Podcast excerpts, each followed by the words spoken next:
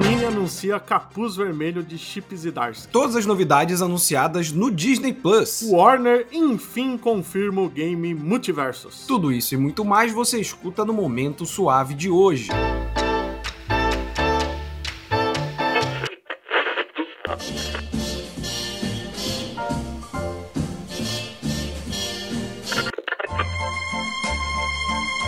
Você está ouvindo ao Momento Suave, aqui no LibPlay. Olá, bem-vindos a mais um Momento Suave, o seu podcast semanal com notícias da cultura pop, nerd geek e afins, apresentado por este que vos fala, eu, Roberto II. Ao meu lado ele, a enciclopédia viva dos quadrinhos, Leonardo Vicente, o Bud. Boa tarde, Bud. Boa tarde. Vamos começar com o nosso já tradicional bloco de quadrinhos, e também tradicional é novidades da Devir, que a gente falou, né? Tá terminando todos os encadernados dela e agora começou a lançar novo. Estamos falando de Something is Killing the Children, ou Alguma Coisa Está Matando as Crianças, que vai sair pela editora, obra escrita pelo James Tinion 4, ou quarto, fica aí a seu critério. E ah, essa vai ser boa pro, pro host, que é arte de Werther Deledeira. Gostei. Falar rápido, que rápido o erro passa Werther Deledeira, né? É o Werther Deledeira. Porra, se falar isso rápido várias vezes dá uma travada na língua fodida, né? Isso é hora Mas de eu alarme, porra. Eu gostei do. Eu não sei se é o arte finalista ou é o colorido- o colorista, que é o Miquel Muerto. É, eu não, eu não descobri porque não, não deram os créditos de quem é ele. Ele está morto. Mas a gente vai ter aí o primeiro encadernado pela Devir com 384 páginas, né? Que já vai reunir, são três encadernados da gringa num só do Brasil, Vicente? Isso, isso mesmo. Já é é- virou um novo padrão já, né? É o padrão da Devir, né, cara? de a gente coisa mal assim. acostumou com o 2 em 1, um, virou 3 em 1. Um. Deve ser mais barato fazer assim, né, pra eles. Ah, com certeza. Isso é, e vou te falar, isso deve ajudar o tradutor, cara. De, de, tipo, coisas na trama, principalmente essas séries autorais que tem, tipo, nome de personagem que é relevante só a partir do terceiro arco. Isso deve facilitar pra cacete pro tradutor. Sim, ainda mais essa, que é de suspense, terror, deve ter aqueles personagens que ficam escondidos, você nunca sabe se é homem ou mulher, pra usar Isso, o artigo cara, é certo. É um inferno essas coisas pra tu. Agora falando da DC, vamos ter o especial do Capuz Vermelho saindo pela Panini, né? A gente vai ter a quinta edição de Batman especial e vai contar com o arco do Capuz Vermelho que saiu lá fora em Batman Urban Legends, volume 1 a volume 6, né? É importante lembrar pro nosso ouvinte, o Batman Urban Legends lá fora, ele funciona como a revista Mix funcionava no Brasil, né? Você compra uma revista e dentro dela você tem várias histórias. Essa do Capuz Vermelho era uma delas. E eu devo dizer que, pelo menos da edição 1 a 6, era a melhor história lá dentro. Era e parabéns ao Chip Zdarsky que escreveu, porque ele fez uma ótima história com o Jason Todd. É um dos maiores desafios que um roteirista pode ter. Cara, mas eu acho que o Jason Todd, ele cai muito no. Ah, ele é o capuz vermelho e ele tem raiva do Batman. E as pessoas esquecem que ele foi um Robin, que ele teve uma história, sabe? Eles só fazem, tipo, flashback pra deixar ele mais violento e tal. E aqui não, ele, pô, ele faz uma, uma relação com o afeto que ele teve com o Batman, sabe? Que, pô, existiu, não foi só, ah, esse Robin aqui morreu, foda-se, entendeu? E, e ele faz isso muito bem. Eu gostei muito, eu, eu provavelmente vou pegar essa edição, cara. Essa com certeza eu vou pegar. E em cima do que você falou, uma coisa importante de lembrar é que o Jason é o primeiro que foi filho do Batman. Né? Que o Dick só foi adotado adulto, o Jason foi adotado de cara. É verdade, já começou como filho do Batman. E vai sair em Batman Especial Volume 5, Lendas Urbanas Capuz Vermelho, nome longo da porra, e vai ter 96 páginas, formato americano e capa cartão, por R$ 24,90 já está à venda no site da Panini. Pré-venda, sai em fevereiro. Em fevereiro só? Ah, então eu vou esperar pra essa porra.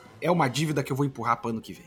E ainda falando de DC, vamos falar agora do homem que fica embaixo d'água, nosso querido Aquaman, né, que a gente celebra os 80 anos dele em 2021, mas a gente comemorou os 80 anos sem uma revista mensal do Aquaman. E aí a gente vai ter em 2022 Aquaman dobro, que é pra compensar, que é Aquaman com N, ou seja, plural, né? Tipo X-Men. E que a gente vai ter as aventuras do nosso já tradicional Aquaman Arthur Curry e o Jackson Hyde, que era o Aqualad. Você que vê o desenho Justiça Jovem deve lembrar dele aí como o líder da equipe. Olha, eu gosto que eles estão desenvolvendo mais esse personagem, cara. Tipo, o desenho ajudou muito, né? Porque eu lembro que ele surgiu nos quadrinhos, não não teve tanta É, na repercussão. verdade, ele foi criado pros quadrinhos, né, pelo Jones, pra aparecer lá no dia mais claro. Só que acabou aparecendo no desenho primeiro. O desenho ficou pronto antes. Isso é raro. É, normalmente é o contrário, né?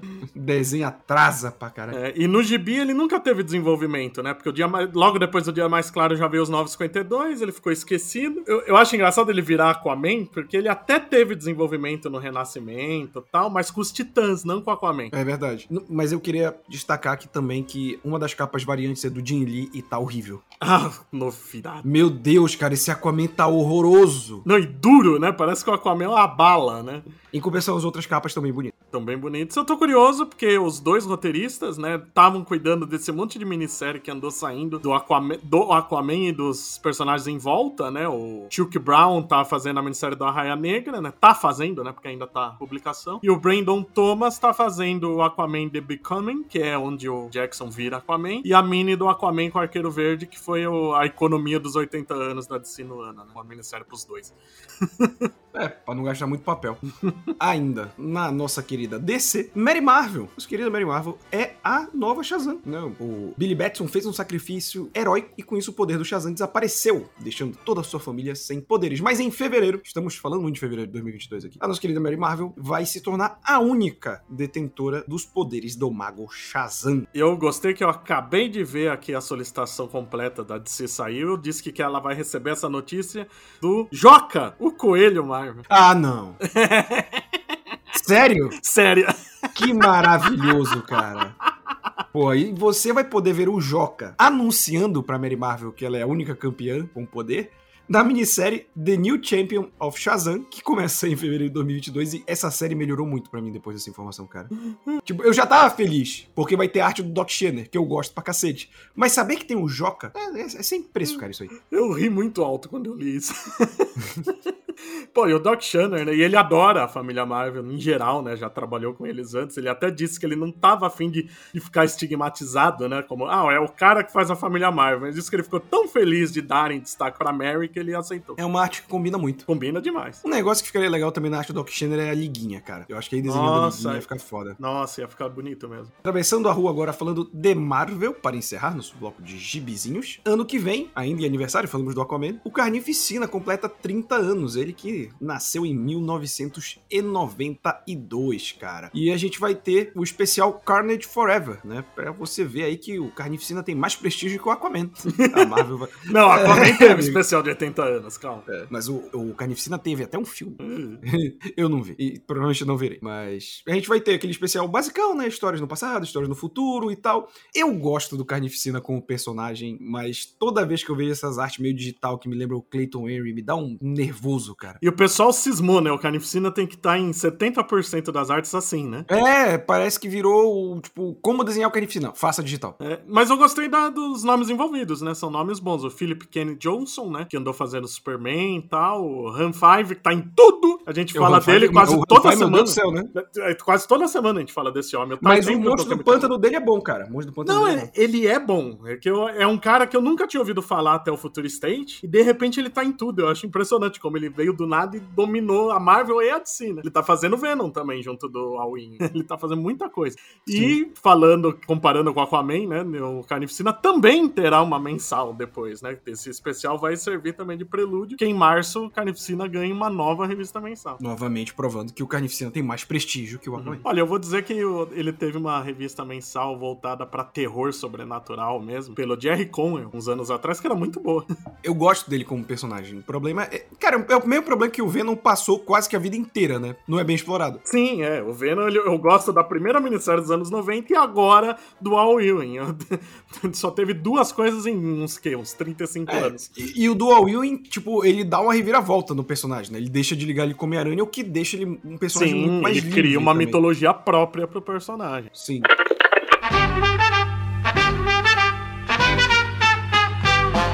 Passando para o nosso bloco de cinema e séries, pera lá. Ah, vamos lá. Abriu Estalando os dedos que, é, que meu irmão. Assim, pelo bem do editor e de você ouvinte, a gente vai falar só das novidades da Marvel no Disney Plus, Day. porque Disney Plus Day. Porque se a gente for falar de tudo, é muita coisinha. Então vamos começar aqui esse belíssimo e-mail de release que está aqui na minha frente. Começando com, né, a gente teve informação do Gavião Arqueiro, né, dois episódios, blá blá, uma sinopse, nada que a gente não soubesse, né. Mas o que a gente teve novidade foi o Cavaleiro da Lua, né, a gente teve um teaserzinho ali já mostrando o nosso querido Oscar Isaac como o herói maluco. E se tem uma escalação boa para esse personagem é o Oscar Isaac, porque ele tem cara de maluco, então ele combina. E a gente já vê alguns elementos ali no trailer, né, Vicente? A gente vê o, no museu aqueles artefatos egípcios, a gente vê muito por alto o uniforme, né? Vê ele de costas numa cena e outra ele pulando, estilo Batman, Cavaleiro das Trevas pelo telhado, né? É, eu, eu gostei dessa dele pulando e tal, porque dá uma cara urbana, que é o que a gente espera do Cavaleiro da Lua. Sim, eu, eu acho que a Marvel, ela tá dividindo. A gente já teve essa discussão, acho que tá dividindo bem núcleos, né? E eu acho que agora ela tá desenvolvendo mais esse núcleo urbano, digamos assim, de herói. É, porque a, o Marvel Studios não tinha, né? O mais perto que tinha disso é o Aranha, que tem uns 10 minutos do primeiro filme que ele tá urbano. Não que ele não esteja urbano, é que não mostra muito ele nas ruas tal. Sim. Ele tá mais pé no chão no primeiro, né? Depois no segundo vira aquela loucura, mas, mas a gente ainda não teve essa cara de urbano pra valer como era a série do Demolidor, por exemplo. Sim, sim. E eu quero ver muito isso no Cabelo da Lua, cara. É um teaser. Todos os teasers que a gente vai comentar aqui não mostram tanta coisa, mas o meu favorito foi o do Cabelo da Lua. Uhum. É, o meu favorito é o próximo. Que é a Mulher Hulk, né? A gente tem o primeiro teaserzinho aí já da Tatiana Maslany como Mulher Hulk, Jennifer Walters. E um negócio que eu notei, e a gente até falou disso, Vicente, é como tá com cara de série de advogados dos anos 2000, né? Sim, né, da virada de 90 para 2000, eu gostei disso, porque eram séries que misturavam humor e advocacia, né? Que é o que a gente tá querendo que seja Mulher Hulk. Já dá pra ver que tem humor, né? Ela quebrando a quarta parede um pouco, tem tirando frase de efeito, tirando sarra, ao mesmo tempo que homenageando a série do Hulk dos anos 70. A gente vê o Hulk, né? Vê um pouco do visual também, que eu achei interessante, que é outra coisa que indica pro humor, né? Porque é o pouco que mostra do visual, dá pra ver que é o uniforme, que parece roupa de ginástica, da fase que o Dan Slott escrevia. É, o visual. E, e eu gosto dessa combinação de manter o roxo, né? Que o, o Dan Slott manteve no visual dela. Sim, eu gosto bastante disso. Eu, eu realmente esse esse teaser me deixou animado. É, tem umas coisas que eu achei legal, né? Primeiro, ver bastante o Mark Ruffalo, né? Que, querendo ou não, é um ator de Hollywood, geralmente faz pontas. A gente vê até ele bastante pra um teaser. E o Hulk já tá de braço curado, né? Ou seja, ou já passou bastante tempo de ultimato, ou isso é pré-ultimato, né? Isso pode ser antes, né? Pode ser na época é. que ele tava fazendo os experimentos pra virar esse Hulk, ele pode ter mexido com a prima também. É, até porque a gente vê ele das duas formas, né? De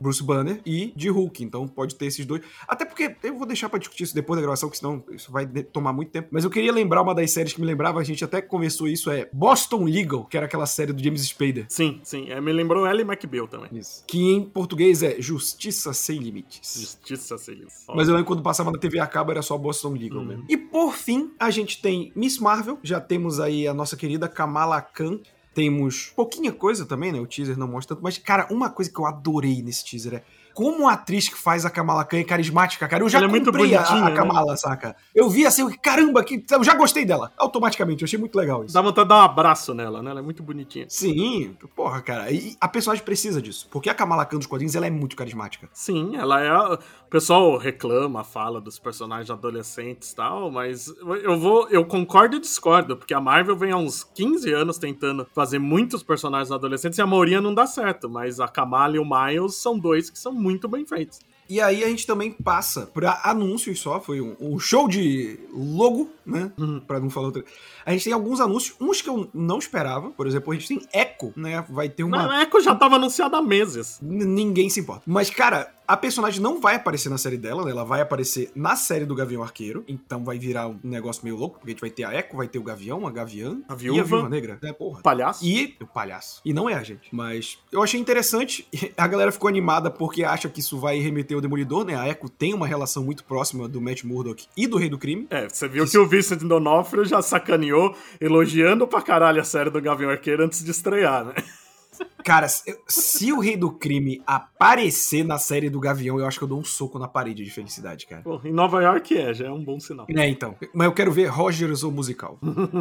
a gente também teve um anúncio. Não anúncio, não, né? Que também já estava anunciado, mas a logo do da Iron Heart, nosso querido Coração de Ferro. Personagem que também, em teoria, vai aparecer primeiro em Pantera Negra 2, né? Antes da própria série, hum. pelo, pelo que a gente sabe. E. Mas aí não, não tem muita coisa também, né? Uma que eu não sei quem esperava, mas uma série da Agatha, House of Harkness. É, essa tava no rumor só, né? Esse sim, sim. não tinha. Mas foi um rumor, tipo, dois meses atrás e ninguém se importou, né? Tipo, ficou no ar aí. Tipo, ah, pode ser, sabe? E, e tipo, Eu gostei do trocadilho, do Sim, House of também Harkness, House of Darkness, e remete a Dinastia M, né? Que em inglês é House of M. Pode ser que tenha uma ligaçãozinha aí. Cara, eu vi gente falando, ah, é uma personagem pequena e tal. A Agatha nos quadrinhos é uma personagem importante. Ela tem um background, pelo que a série do WandaVision mostrou, muito interessante. E a atriz é boa. Então, eu, eu acho que pode ser algo bom aí. Cara, uma personagem que nem ela dá pra explorar muito o lado místico da Marvel. Sim, com certeza. Outro núcleo aí. Uhum. Também tivemos a divulgação de Invasão Secreta. Esse eu achei legal, que Geralmente é, é, as coisas são muito estilizadas, né, pra, pra ter uma linguagem própria, mas o Invasão Secreta tá bem parecido com a logo dos quadrinhos, eu gostei. É, é praticamente a mesma, né? E ainda mostraram a primeira imagem do Fury, né? O novo visual. Sim, ele, já, ele porra, tá, tá tipo o, o, o Mr. Glass, né? Só que mais velho, com aquele cabelão. A gente também tem um especial de, de, feriado. Eu sempre acho que deveria ser especial de fim de ano, né? Mas especial de fim de ano lembra o Roberto Carlos, né? É. Na verdade, nos Estados Unidos eles chamam de especial de Natal. Eu acho que tem países que o pessoal não gosta tanto da falar que é de Natal, eles põem de feriado. É. Eu, eu acho que festival de festas, né? Especial de festas, acho que tá bom. Cara, eu acho fim de ano, é o período de fim de ano. São as duas últimas é. semanas do ano, ponto. Se você comemora o Kwanzaa, se você comemora o Hanukkah, tá é no fim de ano. Esse Aí... especial já tava anunciado desde o ano passado, mas o que eu mais quero saber, ninguém fala. É live action ou é desenho? Boa pergunta. Ninguém fala.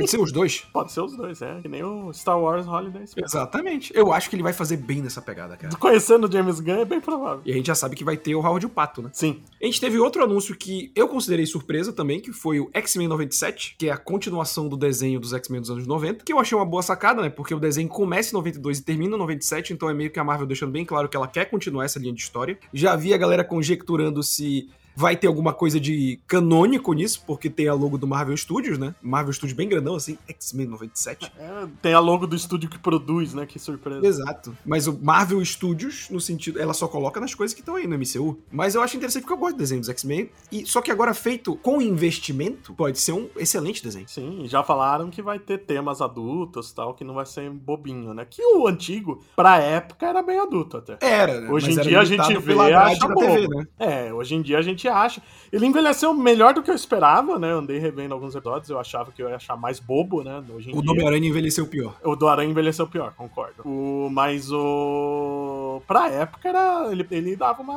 arrancava umas feridas lá. Também tivemos outro anúncio que não era novidade, já estava anunciado desde que saiu o desenho que é a segunda temporada de O que aconteceria ser, né? Esse também já tava aí na galera falando.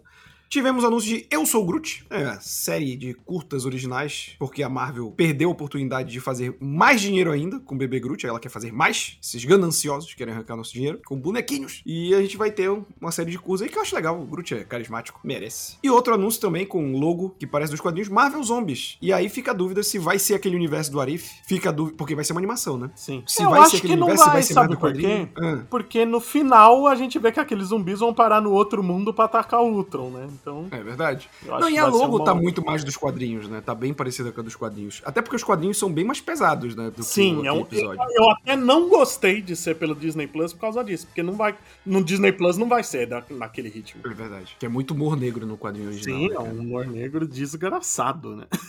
e a gente também tem Homem-Aranha Ano do Calouro, cara. Uma série animada que segue o Peter no caminho para se tornar Homem-Aranha, né? Então é o pré-guerra civil do Homem-Aranha. E eu achei legal que depois eu, eu vi que os designs da animação contam com, com o brasileiro Léo Romero, né? Que é um cara que tem uma arte maravilhosa, assim. E, e legal, né, de ver que a Marvel tá explorando mais o Aranha, porque sempre fica nesse limite aí do ah, a Marvel não quer investir tanto por causa da Sony, ah, a Sony não sei o quê. E, pô, cara, o Homem-Aranha sempre teve desenho legal, cara. É tão bom ver ele de volta em desenho. Sim, o pior é que ele tinha, né? Que o último era fraquinho, né? Tava tendo, né? Sim. Mas é legal ver a origem do Aranha do, do Marvel Studios, né? Porque a gente já pega ele no meio do caminho, a gente não vê o tio Ben, não viu ele na escola. Tudo bem que isso daqui deve ser minissérie, né? Porque pelo menos no Guerra Civil fala que ele é aranha há menos de um ano. Sim, deve ser, deve ser minissérie. E é meio bizarro para pensar que a primeira vez que a gente tem o tio Ben citado é em o que aconteceria ser. É, é muito maluco isso. Mas é o que eu sempre falo, né? Aquele medo de fazer filme repetitivo porque tem reboots muito próximos, aí no fim acaba evitando coisa importante. É, tipo, não é, sei lá,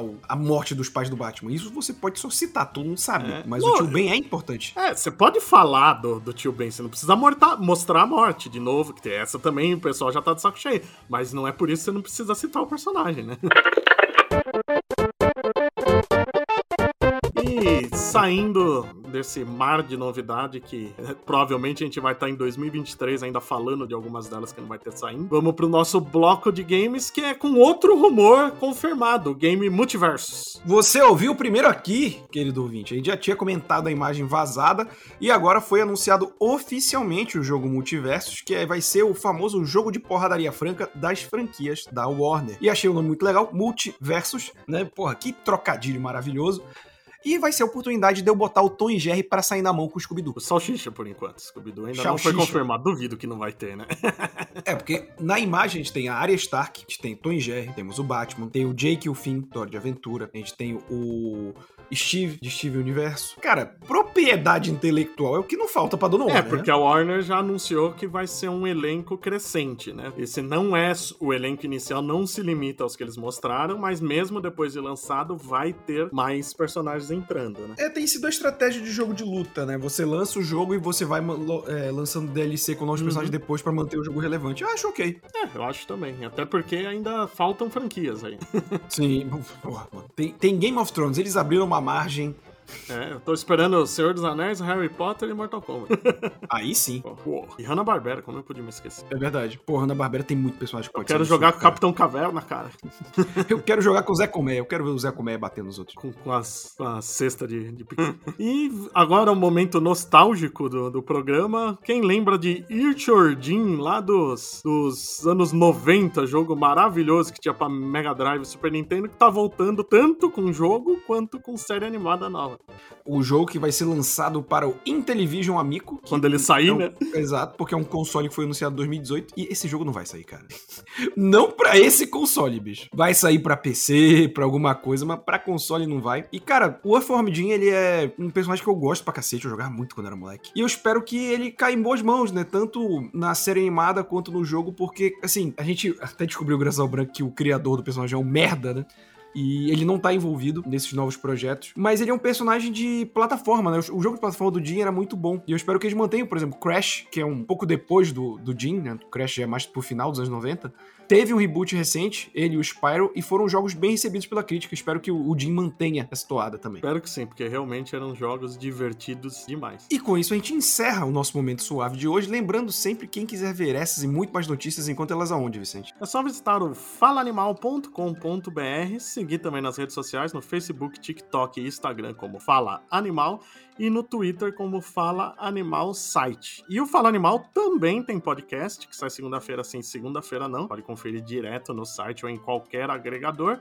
Já que falamos hoje dos 80 anos do Aquaman, esse é o tema de um dos episódios. Lembrando que o Momento Suave é um braço do canal Hora Suave, que a gente tem vídeos falando de série, quadrinhos, cinema, videogame e tudo mais da cultura pop. Estamos toda sexta-feira aqui no Live Play, em todos os agregadores de podcast, no Spotify e no Deezer. Até semana que vem. Até lá.